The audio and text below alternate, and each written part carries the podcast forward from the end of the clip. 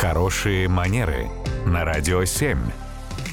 Татьяна, доброе утро. Доброе утро. Доброе утро, Татьяна. И поступил к нам вопрос, что делать, если соседи в кинотеатре или, допустим, в театре слишком бурно обсуждают сюжет, постановки, фильма, или, что последнее, меня лично особенно раздражают, сидят с включенным в темноте экраном телефона. Вот как аккуратно и чтобы это не получилось, э, ну как-то слишком грубо сделать замечание? О, да. А, делать замечания посторонним людям вообще идея не очень хорошая. Повсегда, по определению. Потому что никогда не знаешь, на кого нарвешься. Человек скажет, ой, извините, простите, так получилось, я не заметил, я исправлюсь. Или человек ну, достаточно агрессивно отреагирует и, скорее всего, ничего хорошего не сделает. Давайте так поставим вопрос. Татьяна, надо ли говорить человеку, ну, точнее, начинать с ним диалог со слова «уважаемый»?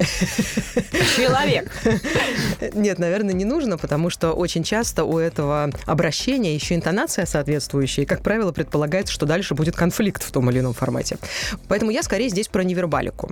Про то, чтобы невербальным образом, без слов, попробовать обратить внимание людей на то, что они уже ну, достаточно громко это делают. Ну, то есть, опять, либо встретиться взглядом с ними, если мы можем себе это позволить, в зависимости от того, как далеко они от нас сидят.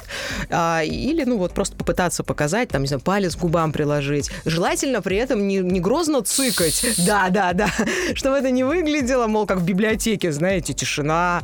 А чтобы это выглядело более или менее доброжелательно, ну, то есть приложили там палец к губам, а потом там руку к груди. И таким образом как бы попросили о тишине, но не сказали при этом ни слова. Я так понимаю, что пальцем по горлу проводить тоже не надо, да?